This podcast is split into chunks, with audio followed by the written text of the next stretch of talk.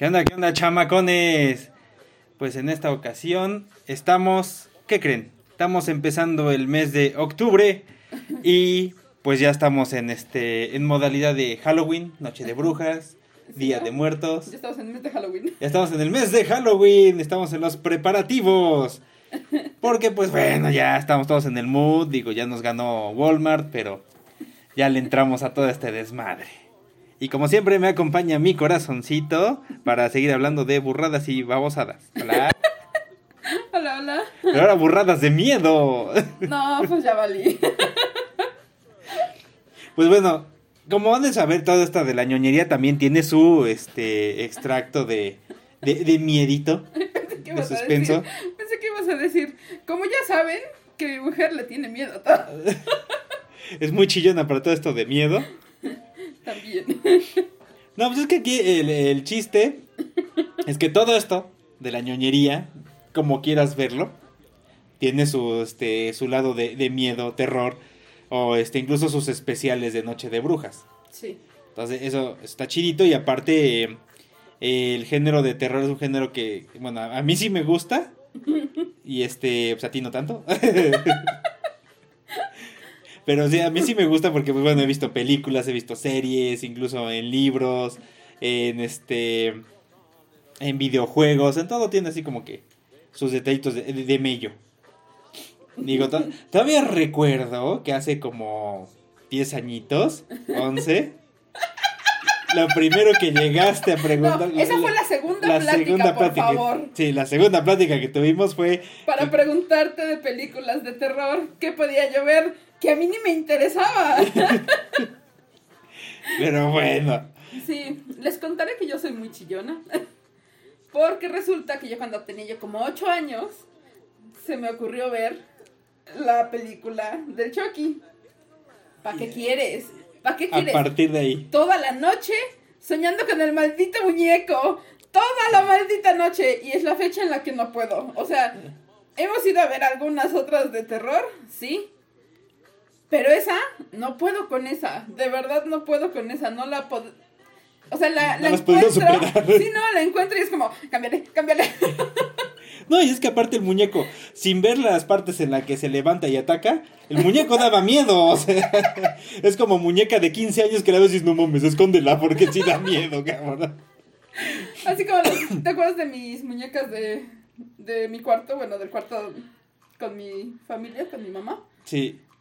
Sí, sí, que son de esas de porcelana, precisamente. Ajá, que sí, sí dan miedito. Pues fíjate que a esas nunca les tuve miedo. O sea, desde que llegué a ese cuarto, ya había tres, si no me equivoco, tres o cuatro muñecas. Una se llamaba Nebel. No, No. no tenía nombre. Déjalas. Pero este. Pero me acuerdo que sí ha sido como muy. Muy de. De miedito mis muñecas. Es más, mi hermano no le gustaban. Sí, ese es el relajo. Pero fíjate que a mí esas no me daban miedo. Pero ahorita la fecha no, no, no puedo, no puedo ver Chucky. es mi trauma. No, y ya se extendió, hasta eso ya se extendió Chucky, ¿no? Digo, yo, yo vi hasta la 3, Ya dije, ya se extendió mi. tu miedo. ¿Mi miedo? No, no, ya, ya le bajaste un poquito. Pero bueno, Chucky ya... Yo vi hasta la tercera película. Ajá. Ya la de la novia y el hijo de Chucky me pareció una reverendísima. Y ahorita la que quiero ver son las reediciones que hay, que es que el culto a Chucky y no me acuerdo cuál otra, que son así como que eh, borremos todo lo anterior Y empecemos y de nuevo. empecemos después de la 1, empecemos a hacer esto, ¿no? Lo mismo que están haciendo con Halloween. Pero bueno, el caso es que a mí desde chamaco, pues bueno, yo viví en los 80s, suena comercial de otra serie de videos. Yo viví en los 80s. Entonces, eh, eh, los 80s fue la, la meca del cine de terror. Entonces, este fue una época muy chida y obviamente yo la veía cada ratito. Digo, Canal 5 nos pasaba las trilogías de terror, que era ver tres películas de Pesadilla en la calle del infierno. Más aparte veíamos tres películas de Halloween. Más aparte veíamos tres películas de Viernes 13. Más aparte en las noches pasaban las de Hellraiser. Y luego ibas a los videoclubs y te pasabas a la sección de terror. Y de repente veías las portadas del juguetero del diablo. Veías las portadas de todas las películas de terror que había. Pero En ese entonces, pues sí, había cosas que sí me daban mellito. Pues tú estás loco. Está tú loco. Pero como que te daba miedo. Bueno, en ese entonces, Pues sí, en ese eh, las que... es que ahorita como que hay unos que me dan asquito. Pero bueno, Pero miedo ya no, o sea. miedo ya no. Pero o sea- pues cuando eres chamaco te da más miedo porque también aparte todo lo que vienes escuchando como cultura general Sí. de lo que le debes de tener miedo. Exactamente. Bueno, a mí le- las que veía yo la portada y sí me daban ñañaritas Ajá. fueron las películas de Halloween. Cómo se hacía la calabaza con así como que la, la imagen del cuchillo repetida. Me daba miedo cuando era chamaco. Ajá. Pero era más que nada por la portada. Pero una película, o sea, ni una sola película te dio pesadillas como a mí. Sí me han de haber dado pesadillas. De hecho, hay una, no me acuerdo. La única que recuerdo que sí me dio así como que malos sueños. Y después vamos a hablar de ella. Fue la de Life Force, que te la he platicado. Que es Fuerza Vital, que es la de los vampiros espaciales. Ah, ajá, ajá. Esa es la que me dio ñañaritas. Pero ¿En es- serio? sí, porque este la vi en la noche. Ajá, La pasaron por Imevisión en ese entonces. ajá. Y había algo en su fotografía y en su cinematografía que me daba así como cuscús. eh, Que se veía diferente a otras que había visto. ujú. Por ejemplo, si había visto la de Halloween, si había visto este Pesadilla en la calle del infierno, había visto hasta Critters. Pero la cinematografía de esa película me dio más ñañaritas. Entonces sí me dio ¿Pero por malos sueños. No sé, había algo, había algo en esa cinematografía. Pero a la fecha no sabes decirme qué. Ajá, no sabría decirte qué. Porque digo, eh, digo que ya tuve mi, mi ya no tiene mucho, me aventé mi ciclo de cine con Wolfie, que era de las películas de Viernes 13. Ujú. Y la primera seguimos diciendo que es buenísima. La segunda dices ok, la tercera dices son mamadas, la cuarta dices qué porquería, y llegas a la 10, 11 y dices ya no mames, o sea, por Pero se favor. las aventaron. Pero, pero nos aventamos casi todas. Lo mismo pasaba con Pesadilla en la calle del infierno. Ajá. Esa, esa como que me obsesionó más cuando era chamaco. Porque fue así como que ver a Freddy Krueger como un rival Ajá. al que tenías que vencer. Ok. O sea, yo no te sé decir nada de esas porque ya no vi ni una sola más. Ajá, O sea, por lo mismo, de que ajá. te dio mellito. Sí, sí, sí, o sea, desde esa vez soy bien sacatona. La neta es que soy bien sacatona. O sea, había otra cosa que me pasaba. Allá en la casa de mi mamá había un... Bueno, no, no había. Hay, está la, o está la, la computadora como, o la oficina, como muy al fondo. Y la puerta de entrada principal, pues sí es una distancia Bastante larga. sí. Ajá. ¿No? Entonces cuando teníamos que ir en la noche a traer algo a la oficina. Y como no es oscura esa esquina, ¡a la! O sea, era así de... Cerrabas la puerta porque todavía tenías que cerrarla con, con la llave. Ajá. Y era, ¡corre! ¡corre y no voltees! ¡corre y no voltees! Entonces realmente... Sí, sí soy bien chillona. Entonces nunca había yo visto otra película de miedo hasta que llegué a la universidad. Y me pusieron... Ay, no sé cuál me pusieron. Pero es... No sé si es de miedo o no es de miedo. ok. Ni siquiera me acuerdo cómo se llama. O sea, la verdad es ¿Cómo de que... qué se trataba?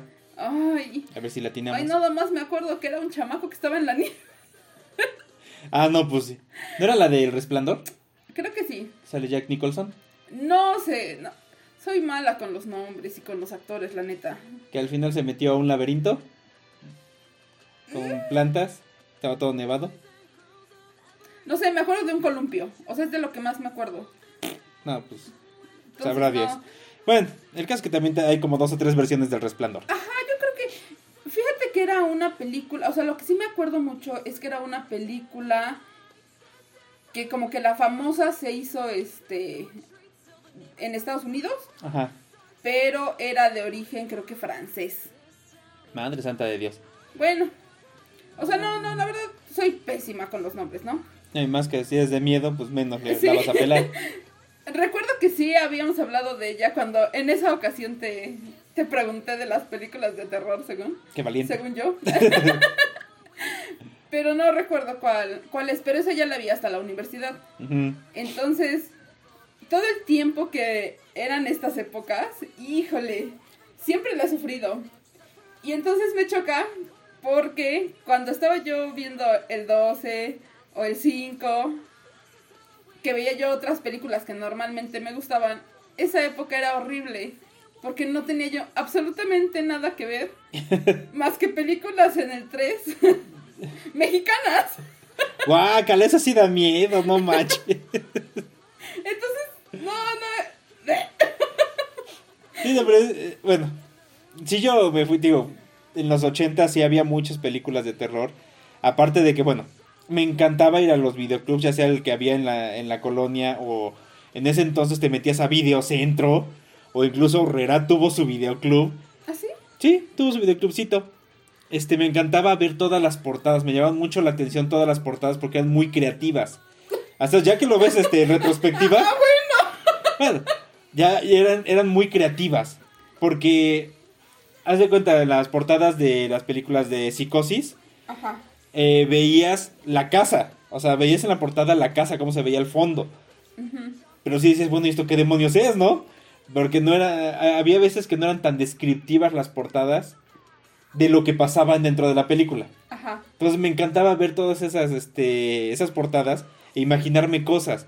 Pero sí, ya cuando veías la película había unas que sí, de plano, te sacaban de onda.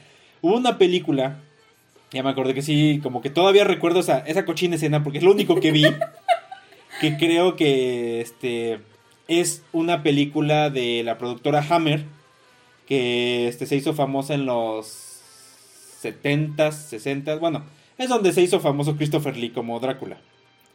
Pero hubo, creo que era una de esas películas en la que sacan su versión de Frankenstein, en la que salió, bueno, la escena que yo recuerdo, Ajá.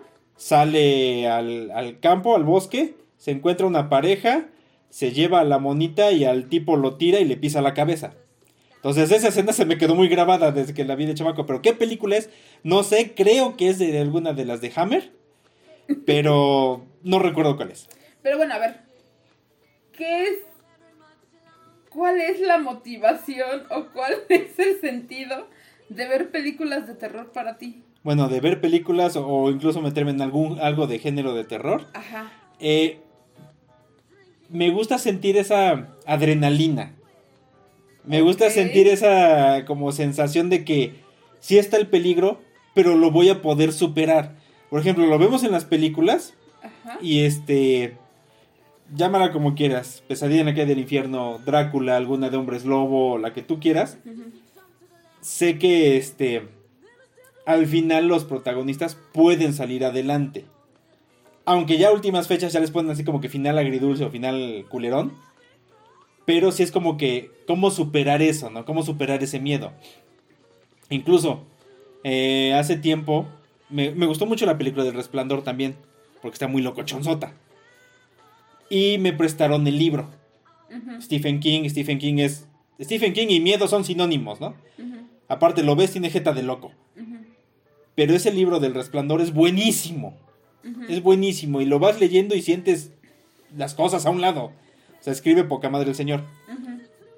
Pero es esa como sensación, esa ñañarita que te da el enfrentarte a algo así de miedo y que vas a, y sabes que lo puedes superar. Eso es como que lo que me gusta de de tener esa relación con algo de miedo. Dígase película, dígase libro. En los videojuegos me encanta la saga Resident Evil, me encanta la saga Silent Hill. Que si las juego yo solo y de noche, al poco rato ya me estoy zurrando. Pero, pero como que te sientes bien después de haber tenido esa adrenalina. Como que te pones como junkie. Te pones así como junkie, ¿no? En rehabilitación. O sea, te lo pregunto porque yo de verdad no tengo ni la más remota idea de qué se siente esa parte. O sea, yo no puedo, de verdad. no sé, no. No me atrevería a sentir eso. O en una situación así. A lo mejor mucho que tiene que ver es que yo desde chamaco, pues sí los vi mucho. Así, sí enfrenté mucho esa...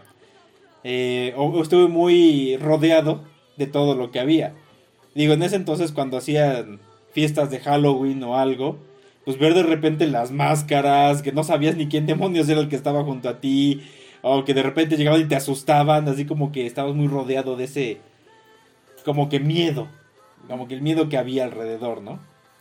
Y también el que de repente encontrabas juegos, encontrabas cómics, encontrabas libros que te trataban ese miedo. También así como que no, dese- no te había, no decir, te desensibilizan, pero como que te vas acostumbrando. No, yo, yo. Yo creo que yo, como no pasé nada de eso. Ajá, te no- cuesta no más tuve- trabajo. Ajá. Incluso las veces que hemos ido a ver este películas que me has acompañado a ver alguna película, sí ha sido como que mi manita sufre. Bueno, por si algún día alguien de ustedes va con, ah, va con nosotros a ver una película de terror, les advierto que van a sufrir. y no tanto por la película. No, van a sufrir más por mí que por la película. Incluso, este. ¿Cuál fue la película de mamá? Fuimos a ver la película de mamá. Sí, Que por cierto, renté la sala solo para nosotros, ¿eh? sí, O sea, no, nadie más fue a verla con. Nada éramos nosotros cuatro. Cuatro. Entonces digo. mm. que me acuerdo el gritote que pegaste que hasta entraron los de intendencia a ver si todo estaba bien. O cuando fuimos a ver la nueva versión de Evil Dead, que los de enfrente creyeron que tu grito era parte de la película. Fue genial. Pero sí, eh, a mí me gusta mucho eh, los videojuegos de terror. Más que nada de PlayStation para acá. Porque ahora sí que de Super Nintendo para atrás o de Nintendo 64 para atrás. Sí los veías y decías, no, ahora está jalada que, ¿no? Que demonios es, eh, en vez de miedo me da risa. Porque aparte como que los encargados de hacer los videojuegos de algo de terror, metían cada burrada. Que decías, no, es que mamadas son estas. Fíjate que esa es otra, que yo me costó mucho trabajo entender que al final de cuentas todo es, todo está planeado. ¿no? No, Que es ficticio. ajá, porque yo las veía y decía, yo es que es real. Es muy real. Sí, sí, o sea, eso me costó muchísimo trabajo. No, ah, bueno, ahorita que estamos hablando de eso, o sea, sí me acuerdo haber visto, haber tenido que ver eh, la de. Ay, ¿cómo se llama? Este. Ay, la que hace rato vimos que tiene obra de teatro. El exorcista. Por una clase también cuando salía en la prepa. Y también no. Es la única vez que la vi, no la volví a ver. O sea, realmente así películas que haya yo vuelto a ver tampoco. Porque sí me costaba mucho, o me cuesta, a la fecha creo que me cuesta trabajo, como que separar que es ficticio. O sea, sí, sí, sí estoy mala. Sí. Es como que te sugestiona. Pero cañón, Sí. cañón, cañón, o sea, ese es un problema que tengo, ¿eh?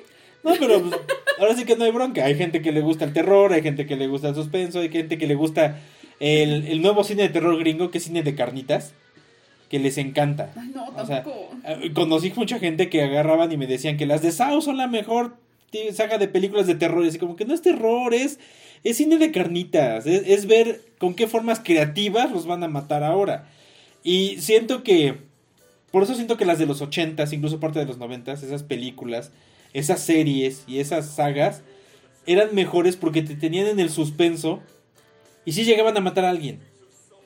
Pero no era el, el terror de que "Ay, ya le abrí la garganta y una vez como la, este, la carótida está soltando toda la sangre y la cabeza se cayó y dio mil vueltas y se hizo. O sea, O ya sea, es sí, sí, sí. muy gráfico y grotesco en muchas películas actuales. No, y aparte, es poco creíble. O sea, eh, me ha tocado ver pedacitos de algo Ajá. últimamente. Y, y dices, o sea, ya llega un punto en el que es tan exagerado que sabes que no es real. ¿No? O sea, algo que no tenían las otras y que por eso me costaba trabajo Ajá. distinguir de lo real a lo no real, ¿no? Y estas ya exageran tanto que sí se pasan de... Se pasan de simpáticos. Eh, Sí, es como, o sea, tampoco, o sea, no va. Seamos honestos, la saga de Destino Final se me hace una de las más burras que hay. O sea, es que en la saga de Destino Final son no sé cuántas películas, cinco, seis, cuatro, pero en todas es el grupito de amigos que se encontraron con un tipo que les dijo que se iban a morir. Y que de repente uno de ellos ve cómo se muere alguien, pero regresan en el tiempo, al momento antes de, y evita que se muera. Pero se muere el otro.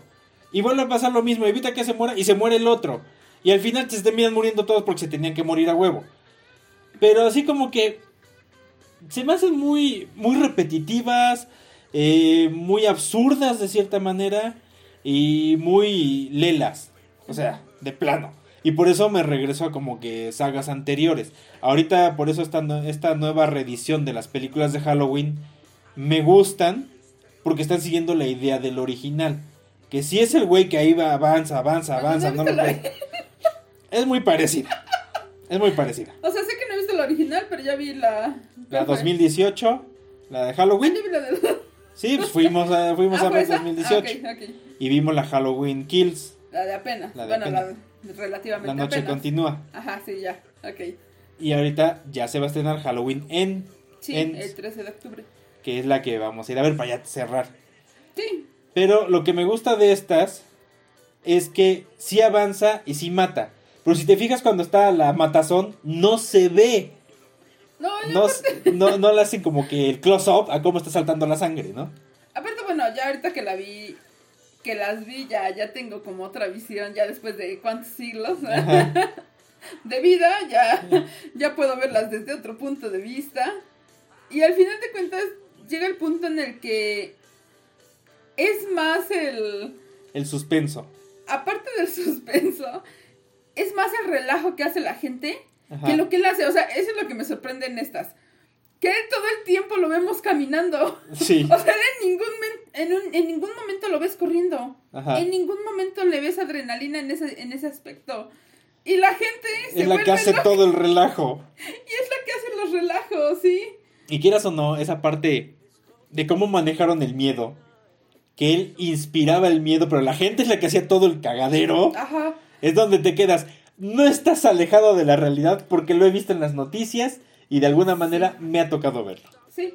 Entonces, ese manejo del miedo se me hace a mí mucho mejor que el hecho de que te muestren de que, ay, este cuate tenía una máscara hiper elaborada que si no hacías tal cosa se le cerraba y le hacía caca a la cabeza.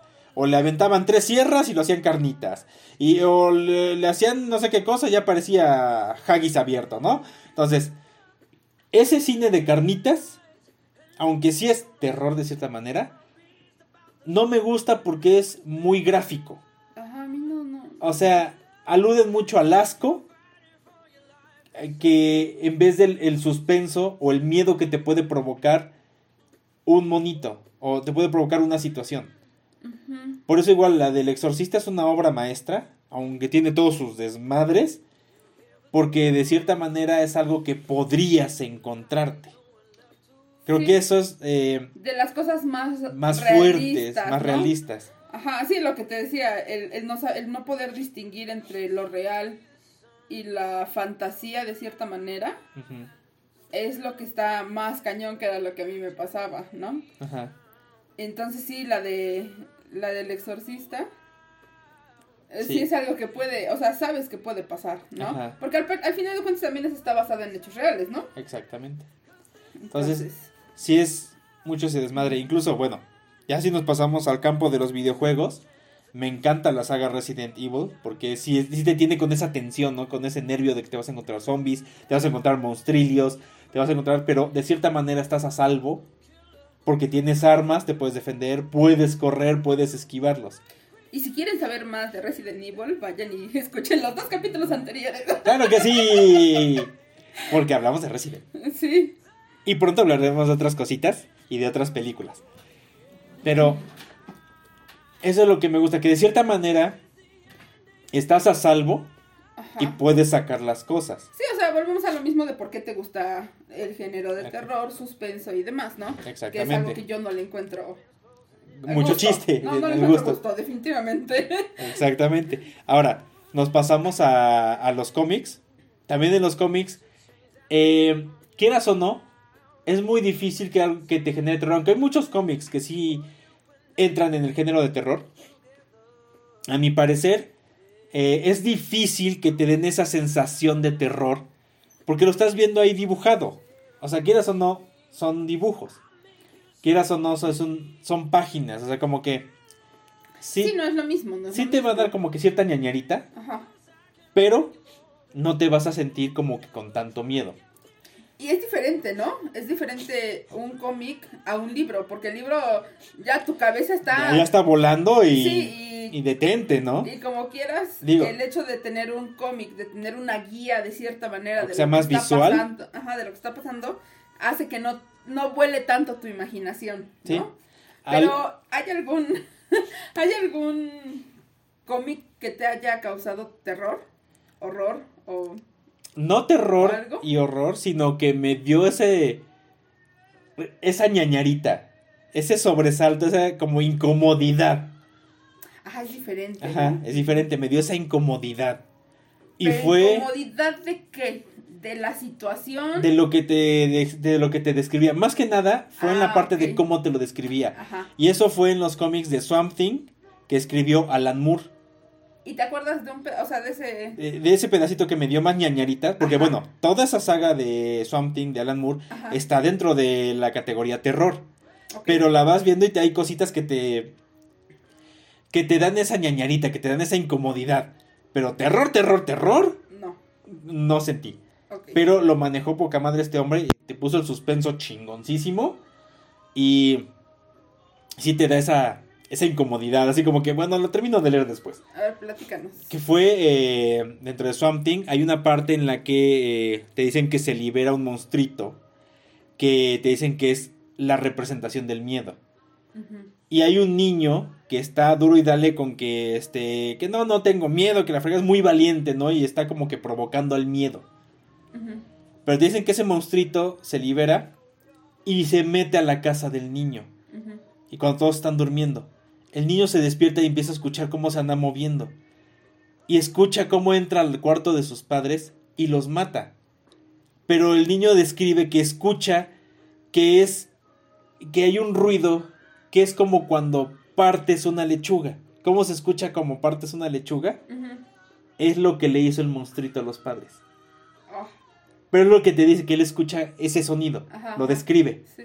Y luego escucha cómo el monito empieza a caminar y se mete al cuarto. Y como él tenía la mano afuera, no se quiso mover por miedo. Y el monstruito empezó a oler su mano. Eh, Siente clarito cómo empieza a oler su mano y empieza a lengüetearle la mano. Entonces el chamaco pues empieza a, a ponerse todo tenso. Ajá. Es esa parte, esa parte que describe es la que te da, te- me dio esa incomodidad. Ajá. Porque si me quedé así como que, ay, desgraciado Alan Moore, te odio y te amo, maldito. Fue ese, es- ese punto. Ajá. Y la otra fue cuando ya se encontró con Constantine y que Constantine ya lo convenció para ir a combatir a la brujería. Te, te dicen como un güey de la brujería jaló a una monita y la llevó a, a la cueva donde hacen todos los rituales y le dice que si ella quiere ser libre y que la fregada le dice que sí y le da de comer algo. Le da una esferita. Entonces ella se lo come y siente cómo se empieza como a morir y le empiezan a hacer un ritual y te describe cómo su cabeza se separa del cuerpo y esa cabeza empieza a, a mutar, le empiezan a salir alas y se le empieza a deformar el rostro para hacer una especie como de rostro de ave y esa cabeza se forma en un ave y esa ave se tiene que ir hacer otro desmadre. Entonces esa descripción de lo que pasa con esa monita también me dio esa incomodidad y fue dentro de las páginas de Swamp Thing. Ujú. Entonces, esa forma de describir las cosas que llevó Alan Moore en el cómic me dio esa incomodidad. Ya no tanto lo que pasa en todo lo demás, sino fueron eso- esos dos puntos los que recuerdo. Pero sí fue, para mí fue más el suspenso que, que me dio ese, esa sensación que incluso terror. Pero bueno, entra, entra dentro del catálogo de terror. Ese, es, esos cómics de Swamp Thing. Entonces por eso también quise ver la serie, todavía no he podido verla, la, la 21 temporada que hicieron actualmente en Warner. Porque hay una serie en los 80s que dices, me, está, está, está. Ajá. Pero sí fue esa, esas descripciones que hace Alan Moore. Incluso él después hizo un cómic que se llama Neonomicon, es como que su versión del Necronomicon, pero esa ya no la pude conseguir. Y también tenía así como que nada más llegué a ver el, el primer cómic. Y sí estaba así como que medio pesadito, pero era más, eh, más gráfico el asunto. Y pues ya sabía como que a qué le tiraba con los monstruitos. Pero no sentí que me diera esa incomodidad que me dio Something. Entonces, pero pues Alan Moore es Don Alan Moore. Es el Rasputín de los cómics. Y el güey te da miedo nomás de verlo. Entonces, bueno, sabe por dónde va el señor. Sí. Pero sí, e- ese cómic en específico, la saga de Swamp Thing de Alan Moore, me dio esa incomodidad. Ok. Y sí estuvo canijo. Ajá, sí, sí, es que no me imagino. O sea, aunque ahorita me lo platicas, no me quiero, no me quiero poner. ¿No te quieres ahorita- sugestionar? Ajá, porque si no voy a empezar y, y, y no voy a dormir, entonces no quiero, gracias. Sí, incluso eh, en libros, pues bueno, cualquiera de los de Stephen King, o ya incluso su hijo, porque ves que ahorita salió la película de Teléfono Negro, que es de, que es de su hijo, basada en la novela de su hijo, eh, él te tiene más en ese suspenso, en ese arañando el asiento, y es lo que vale la pena de sus libros. Digo, el del resplandor, a la madre. Es una belleza esa cochinada. No, tampoco lo leería, pero. pero gracias por la recomendación. Pero sí, bueno, pues Stephen King es Stephen King. Sí, o sea, sí, mira, sí lo sé. Sí, sí voy aprendiendo o ahí voy conociendo eh, un poco más de los artistas y de, de quiénes son, quiénes hacen qué. Ahí voy más o menos. Pero no, no, no. Sí, no, es que aparte dentro del terror pues existe también varios géneros y tú vas a ir agarrando el tuyo. Por ejemplo, yo, bueno, cuando era niño, a mí me asustó la película de Cazafantasmas y me sacaron del cine por chillón. Bueno, pero ¿cuántos años tenías? Más o menos. No, como dos, tres, no, como cuatro años. Tenía Ah, pues cuatro años, también. pues sí, también. Pues sí, sí, o sea. También, este, Gremlin salió 85, 84 igual. Me asustaron y me sacaron del cine porque, de, por chillón. Pero pues sí, la primera de Gremlins es más como de, de miedo, del suspenso. Y este, sí tenía sus jumpscares, pero no abusaban de ellos como ahorita. Pues también tendría que verla para saber qué onda, pero pues, pues no me llama mucho la atención, ¿verdad? Sí, ¿no? Y aparte lo que me gustaba es que la de Gremlins, la primera, era de terror, pero en Navidad. Entonces era el contraste así como que medio fuerte, ¿no? Así como que, ¿cómo en Navidad? Si todo tiene que ser alegría. ¿Y ¿Qué hay pedo con el terror? Pero esa todavía estuvo mejor llevada que el chingo de cosas que te puedes encontrar actualmente, que es como la de Krampus o como Navidad Sangrienta, como que dices, ay, ya no mames, por favor. Yo, yo tengo una pregunta. La de Jack entra en terror, No entra en terror, pero pero es la película que te junta dos festividades y entra en cualquiera de las dos y la disfrutas igual y puedes meter a los personajes en cualquiera de las dos y cuadra. No es terror, es, es más como pues como suspensito, pero está muy light. Digo, te pregunto porque tardé muchos años en verla, o sea, ¿qué tiempo tiene que la vi? Dos, tres años. Sí, a lo mucho. Ujú, O sea, realmente nunca había yo animado a verla. ajá. Pero pues, ¿te dio miedo? No me dio miedo, pero no es... La neta, la neta, no es mi hit. Ajá. O sea, no, no es como que una película que diga yo, ay, quiero verla. Quiero hacer mi tradición de todos los años verla, ¿no? Ajá, sí, no. Bueno, no, no, no. Tengo otras. Pero bueno. Tengo otras, es como de felicidad. O sea, siento que es como. Como el otro día que hablábamos de que de, fue, de Sotman. Ajá. Que yo prefiero al gordito este Doradito. doradito. Que al Darks. O sea, sí me gusta. Pero soy más. Más, Más de cosas alegres, ¿no? Más de cosas alegres. Más felicidad. Ah, Sí. Somos. Como que somos un poquito el contraste tú y yo. Por completo. En Sí. muchas cosas, ¿no? Pero bueno, eh, no está de más conocerlo, digo, Ah, también no, no, no, me, has, me has acompañado a ver películas de miedo. Si alguien quiere reemplazarme, no me enojo. Digo, ¿cuáles hemos ido a ver? La de Mamá, la de Evil Dead, la de Guerra Mundial Z, las de Halloween y, ¿Y, y, y qué otra? pues si quieres contar Prometeo, que es como que la nueva versión de Alien. Pero no, no, esa estuvo. Fue más como que el suspenso. Ajá, sí. Soho entraría en. Es de miedo, es como más este suspenso, porque según la querían catalogar en terror, pero es más suspenso. Pero esa sí te gustó. A pesar de que tiene sus escenitas, sí te gustó. Sí.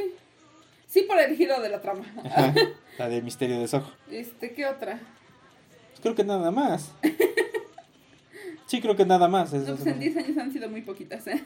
Ah, sí, pero. O sea, el chiste es que las has conocido. Sí. No son tu hit, pero pues las has conocido, ¿no? Digo, a mí sí me gusta el género de terror. Digo, lo- me encanta por videojuegos, me encanta por, eh, por su- algunos libros. Me encanta por películas y por series. Digo, hay muchas series que recuerdo con mucho cariño y eran ese de, de terror suspenso. Una de ellas fue El Hombre Lobo de los ochentas, que es cuando estaba chingona, porque así, así empezaba de hecho. El Hombre Lobo, así se oía. Esa es la chingona porque es cuando te ponen A ver, que... espera, espera, espera. Vamos a volverlo a hacer, pero, pero yo te doy la señal para que lo hagas. El ¿sale? cue, dame el cue, dame el cue. Sí, sí, sí. Sale, a ver. Prepárate. El hombre lobo. Ay, qué. Ay, no, no, si te escucho. O sea, si te escucho en otro momento sin verte, sí digo. Sí salgo corriendo. Digo, esa estaba chida porque, bueno, aparte de, de la trama, el, el protagonista, cuando se iba a transformar, le surgía un pentagrama en la mano Ajá, y se le empezaba a hinchar y le empezaba a sangrar. ajá. Entonces ya, se empe- ya de ahí se empezaba a transformar. Aparte, las botargas de hombre lobo que tenían, fue de las mejores botargas que he visto de hombre lobo en, en pantalla. ujú. Porque bueno, lo- los lobos de este inframundo son más como hienas, todos pelones. Ajá. Los Lycans. Eh, los... Ah, esas también las he visto. Ajá, las de inframundo. Inframundo. Pero son más como... No son tanto terror. No, esas sí me gustan. Ah, bueno. Porque son. Bueno, tienen mucha acción, entonces. Ajá, es la diferencia. Ajá, también. Ah, no, pero esa tampoco entra. ¿Cuál? La de Drácula, la última de Drácula. Ahorita acordándome. ¿Cuál? La de donde sale este... Ay, este muchacho que salió en la de. En las del Hobbit. Sí. Ah, que iba a empezar el monstruoverso. Esta, esta misma es como un poquito acción. Pero Ajá, bueno. Esas sí me han gustado. Sí, pero es que no- no son tanto miedo. Sí, no, no, no son nada miedo, la neta. Pero bueno. Digo, esa de hombre lobo me gustaba por las botargas que había. O sea, eran buenísimas, estaban buenísimas esas botargas. Ajá. Estaban bien chingonas. Eh, la serie no supe cómo acabó. No la he podido encontrar para verla otra vez o para descargarla o para lo que sea. No la he podido encontrar. Y pues, me dejaron a medias porque la pasaba primero Canal 5 y luego se la mandaron a Canal 3, a TV3 Puebla. Y TV3 te la pasaba salteada, te cambiaba los días, se regresaba, se adelantaba, se- nunca la vi completa. Ajá. Lo único que recuerdo, o de lo poco que recuerdo, es que, bueno, la historia de siempre, eh, lo atacó un lobo a él y a su amigo, pero el amigo lo mata, a él lo deja herido, y por como lo dejó herido, le pasa la maldición de, de hombre De lobo. Ujú. Entonces, buscando cómo resolver las cosas, le dicen que tiene que matar al que lo transformó en este en hombre lobo. Y resulta que se llamaba Llanos y era un marino. Entonces, primero para encontrarlo.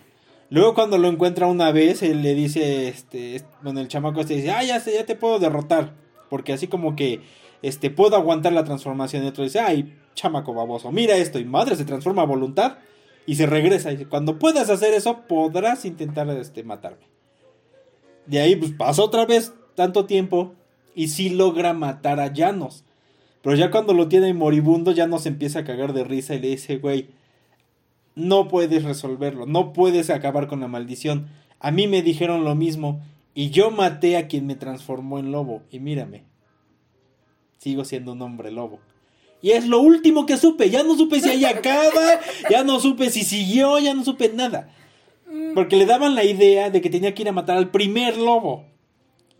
¡Hala! Entonces, fue un relajo. Aparte había capítulos chingones porque, bueno, había un cazador que lo estaba busque y busque y busque y busque, que era un sheriff.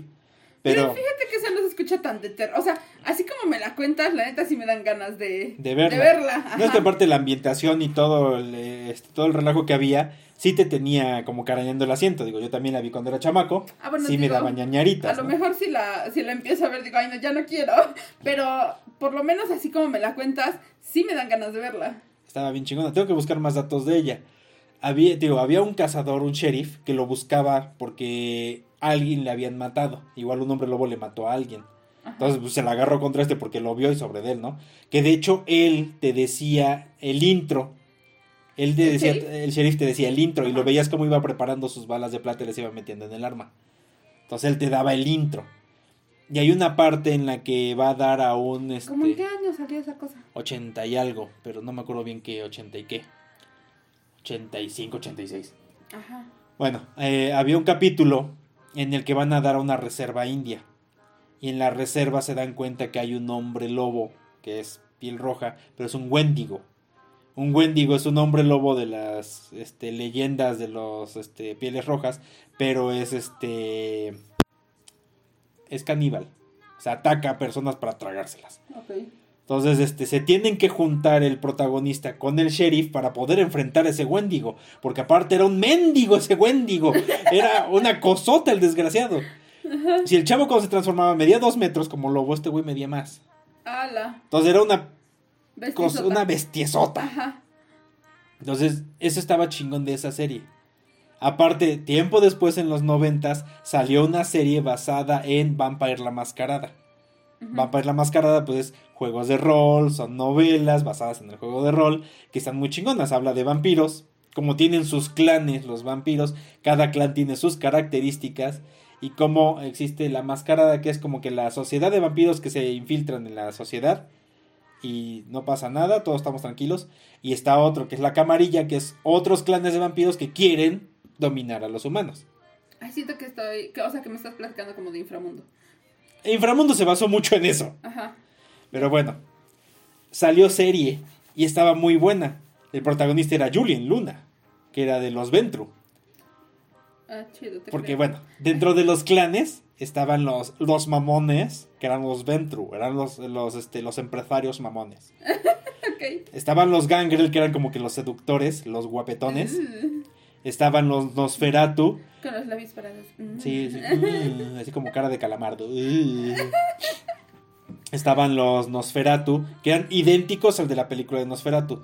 Pelones, este, con los ojos muy abiertos, orejas puntiagudas, manotas.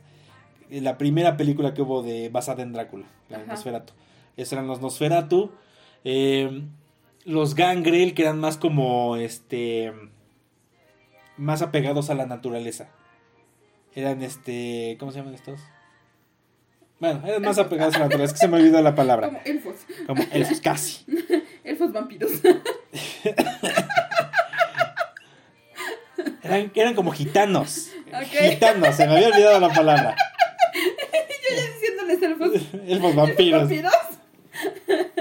Pinches mamones. Ah, Pues de por sí los elfos son mamones y los vampiros también, así que sí les quedaría. sí les quedaría. Entonces cada clan tenía así como que su característica. Ajá. Y se supone que el que dirigía la camarilla, a la, este, a la mascarada, eran los Ventru. Ajá. Y el que iba a ser el sucesor para dirigir todo era Julian Luna, que era el Ajá. galancito y todo el relajo. Pero una temporada y la cortan y la dejan en el cliffhanger, o sea, así como que, ay Dios mío. Porque lleva como que a aparecer la camarilla Ajá. en la siguiente. Porque aparte estaban los asamitas. Creo que eran los asesinos. Bueno, el caso es que eh, toda la mitología que te manejaban de Vampire la Mascarada estaba muy chingona. Y de ahí se deriva Hombre Lobo Apocalipsis, que es la misma onda, pero con hombres lobo. Ok. Bueno, todo eso también estaba bien chingón. Y de hecho, una temporadita estuve jugando Vampire la Mascarada y era bueno. Ujú. Pero ya después encuéntrate con quién jugar, ¿no? Pero bueno, eso estaba muy chingón. Me gustaban esas series y eran como que de miedito. Ajá. Y este, bueno, ya a últimas fechas ya no he visto alguna serie como de miedito que me llame la atención. Porque hay unas que las puedes encontrar en Netflix y demás. Que este, sí son de horror, pero es ese horror gringo que abusa de las cosas gráficas. Ajá, lo que estábamos hablando. Lo que estábamos hace hablando hace rato. Ok, entonces. O que muy masoquistas.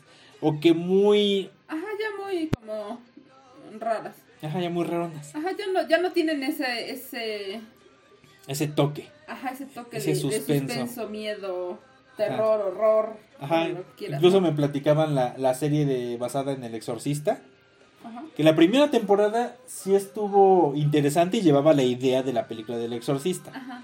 Pero ya para segunda temporada ya empezaban a cambiar las cosas, se, se empezaba a enredar demasiado. ujú. Y dices, no, pues ya valió para dos cosas.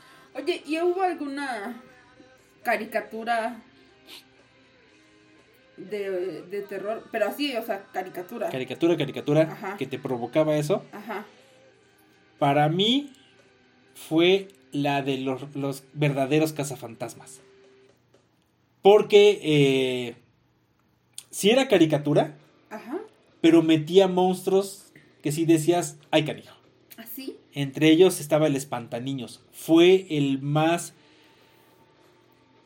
El más cabroncito de los monstruos que metieron. No tanto por poder, sino por lo que hacía el desgraciado. ¿Y qué hacía?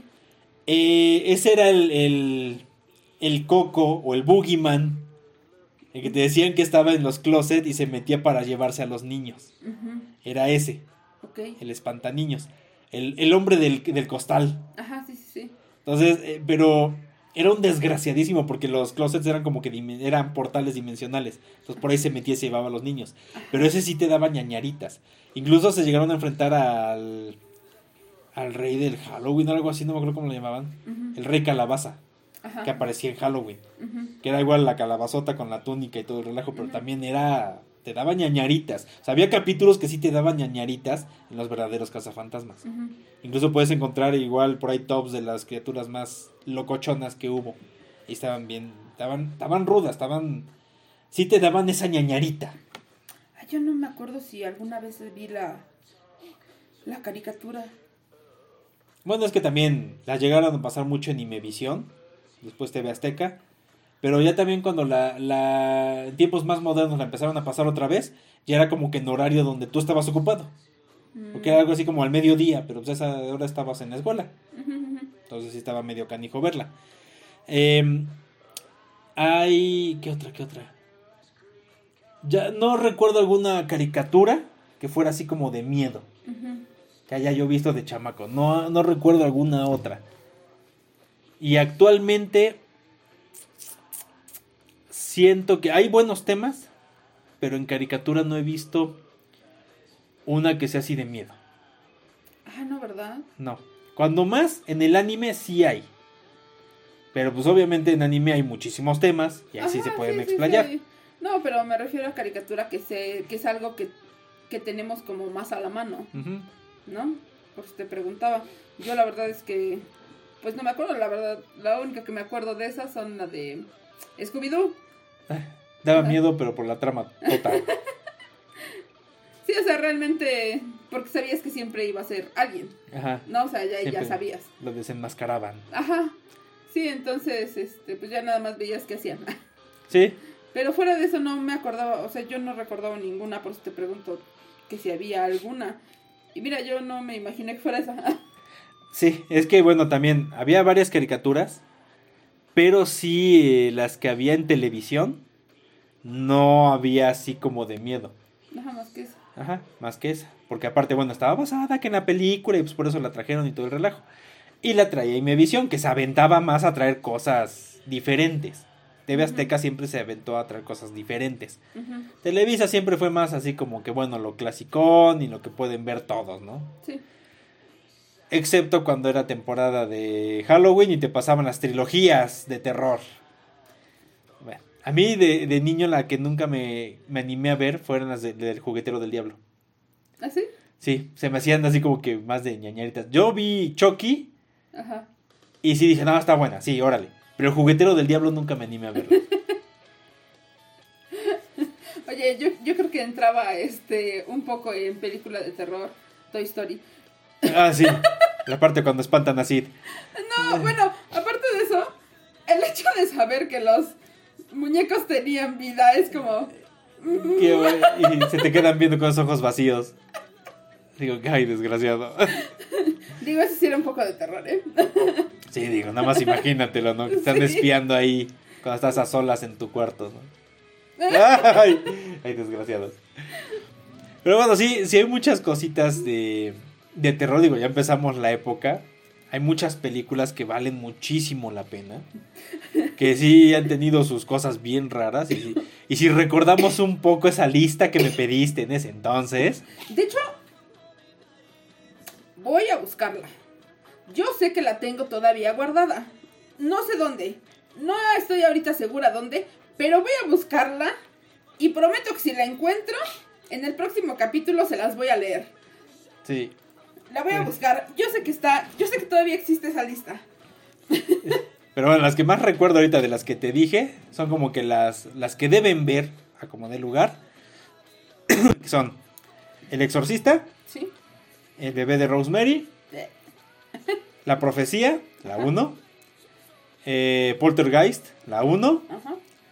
Eh, esas son las, las que como que debes ver a fuerza. Ya de ahí, si te gusta que Freddy Krueger, vete por las de Freddy Krueger. Si te gusta las Slasher, que son el asesino que va atrás de ellos y los mata, pues está Viernes 13, está Pesadilla en la calle del infierno, está Halloween, que fue la, la precursora, fue la que empezó todo ese relajo. ¿Ah, sí? Sí, fue la primera en el 78. Y ya de ahí salieron todas las demás de 80, 81. Sí. ¿Cuál fue la primera película catalogada como de terror? Eh, necesitaríamos remontarnos mucho para atrás, porque en los 20 estaba en cine mudo. Hubo el gabinete del doctor Caligari, que Ajá. es muy buena. Estuvo Nosferatu. Eh, hablan de unas que hubo que sí se ve que eran de terror, que era del diablo, no sé qué cosa, pero eh, son casos cagaditos Ajá. que fueron películas que sí experimentaron más que nada de las de, que venían del cine alemán, que era muy gráfico, de ahí viene el gabinete del doctor Caligari, de las que hubo testimonio que existían y hubo imágenes, pero se perdieron los rollos, o se quemaron los rollos. Entonces, catalogar cuál fue la primera de terror, creo que es algo del diablo, no sé qué cosa, y era alemana, pero está perdido el rollo. Y hay una que te dicen que era muy buena y que era de las primeritas de terror. Que se, se encontró un rollo con la película intacta y no tiene mucho. Fue en los 2000. Y esa película es del 20 y algo. Órale. Pero no, me- no recuerdo bien el nombre. Pero bueno, si hablamos de películas de cine mudo, El gabinete del doctor Caligari y Nosferatu, que es la misma trama de Drácula. Digo, es, es la trama de Drácula, pero como no tenían los derechos, pues ya era el conde Orlov, era Nosferatu y era este todo el look se lo cambiaban a Drácula, pero es la misma trama. Y es como de las películas de terror viejas, Ok. bien viejas. Ya, Demasiado. ya después en los 50, 60, digo, las de Hammer, porque bueno, cine blanco y negro, eh, empezaron a salir Drácula con este Bela Lugosi, este Frankenstein con este Boris Karloff, también la momia con Boris Karloff, este el hombre lobo con Lon Chaney y este eh, la criatura del lago negro, este hubo muchas en blanco y negro que son de Estudio Universal, que él tiene los derechos de esos monstruos, que son buenas en blanco y negro. De ahí salieron varias ya color, que ya eran así como con los stop motion, ya metían tramas que de la tarántula gigante, que de hormigas gigantes, que la criatura que vino del espacio. Las primeras de Godzilla estaban dentro del catálogo de terror. La primerita más que nada de Godzilla. Eh, ya de ahí Hammer, el estudio Hammer de Inglaterra, empezó a retomar esas historias clásicas de monstruos hizo sus versiones, hizo no sé cuántas películas de Drácula con este Christopher Lee, que es donde él se da a conocer, y su eterno rival era Peter Cushing, que era este Van Helsing, siempre lo perseguía. Entonces hay varias películas donde uno es Drácula y el otro es Van Helsing. Eh, hubo sus versiones de Frankenstein, hubo sus versiones de la momia, hubo sus versiones de, de todo. Pero son buenas por toda la idea que le dan, por todos los cambios que le dan en ese entonces. Oye, ¿y las del santo? Las del santo causan terror porque están horribles en su producción, pero son como que muy clásicas. Eh, la que más me gusta es el Santo, contra, Santo y Blue Demon contra las momias de Guanajuato, Sí. donde Santo aparece los últimos 10 minutos y salva el día y a todo el mundo se le olvida lo que pasó. Es más película de Blue Memo y de este Mil Máscaras, Ajá. con todo el sus perdón, con todo el suspenso y todo el relajo que hay con las momias. Les matan al cuate enano que es el pingüino, les matan a una de las chicas, matan a medio mundo. Llega el santo y los detenemos y los detenemos. Ah, sí, vámonos a festejar. Ja, ja, ja, ja, ja. Y vámonos manejando el santo móvil. Ya sabes que ese se movía un chingo. Y la capa se movía con hilos. Y se les olvidó que mataron a medio mundo y diezmaron medio Guanajuato. Pero ya, de- detuvimos el asunto, ¿no? Que sí se ve que la película era así como que vamos a meter al santo para que jale, pero la, la película no es del santo santo, ¿no? Y había otras contra las mujeres vampiro, que hizo escándalo porque enseñaban los bujes, la, la vampiresa. Ajá. Había otra en la que eran los, los invasores del espacio, donde salía Wolf Rubinsky con su pinche tercer ojo pegado. Era, era, era cagadísima, güey. También había películas de este. El médico asesino, así se llamaba. Ajá. Y este, él también era como que detective porque resolvía misterios, resolvía asesinatos, ¿no? Eh, pero del santo sí había varias en las que salía el murcielaguito todo pedorro, se enfrentó a hombres lobo. Este, De los murciélagos es de lo que más me acuerdo porque se les veía el pinche alambre. el alambre. Hay una, no me acuerdo cuál es, en la que viene el murcielaguito con su alambre todo pendejito.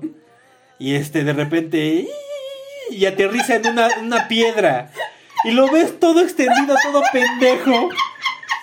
Y ya cuando el, protagonista va, va a quererlo ver, se vuelve a levantar y se ve el pinche murcielaguito todo estúpido.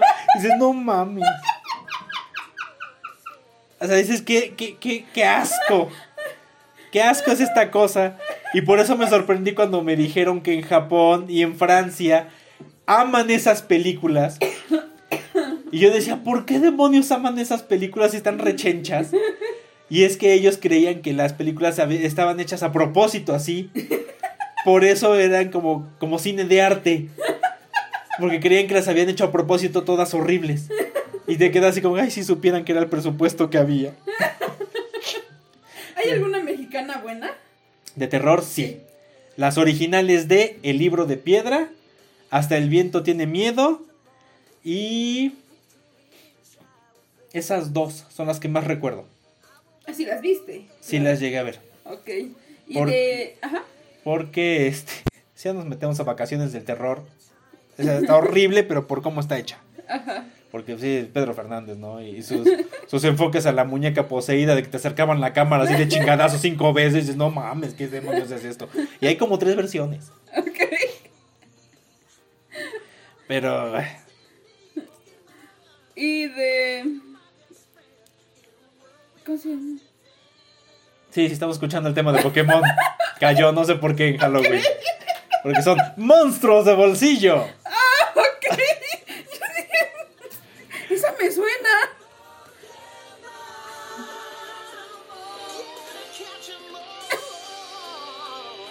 Ok.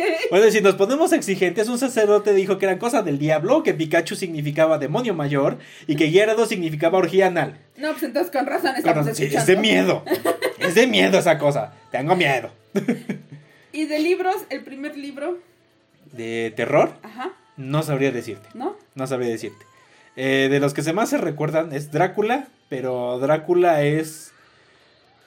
mm, no creo que sea el primero, pero sí te daba ñañaritas. Mm. Pero no sabría decirte cuál. Pero bueno, libros de terror. El Exorcista es muy bueno. Espantó más el libro de terror del Exorcista a mi madre que la película. Pero Este, lo leyó primero. Leyó primero es el libro. Que, es que a lo mejor también, Ajá. si lo hubiera leído después, a lo mejor la película le hubiera causado más, más conflicto, ¿no? Sí. Pero bueno, el libro del Exorcista de William P. Blattley es muy bueno. Casi cualquiera que agarren de Stephen King. Digo, porque hay unos que sí te quedas como que, ay, Dios mío, hombre, ya estás llegando al final, ¿no? Ya estás llegando a un tope, compadre. Digo, el celular que te mata. El de este. Bueno, ya no estamos tan alejados. Pero bueno, incluso dicen que el de 8 días de terror está mucho mejor que la película y la película sí daba como que ñañaritas. Este. Hay unos, por ejemplo, ves que tenemos ahí el de Asylum. Ese me dan ganas de leerlo.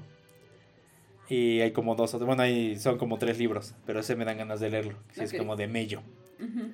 Y bueno, si quieren los clásicos, pues Drácula, Frankenstein. Hay varios, hay muchos, muchos libros. El silencio de los inocentes.